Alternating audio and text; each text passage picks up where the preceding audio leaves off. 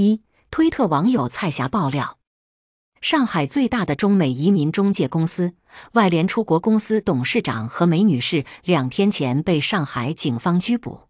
据内线透露，警方要求何梅女士交出几十年来办理移民的全部客户资料。消息透露者好意提醒。所有办理绿卡或持美国护照的依旧中美两头来回的中国人，请从自身安全考虑，或请立刻离开中国，或请暂勿回中国。二随后，上海市公安局二零二三年八月十日通报破获一宗案值逾亿元人民币的非法买卖外汇案，拘捕某出入境服务公司的女负责人何某以及其余四人。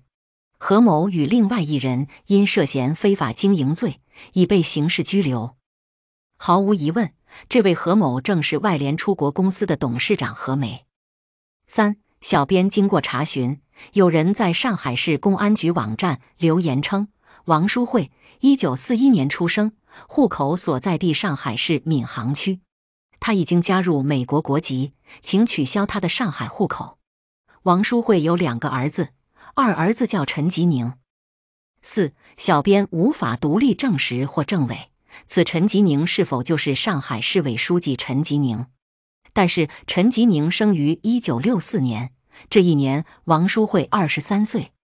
二十三岁生第二个儿子，在一九六零年代的中国并不罕见。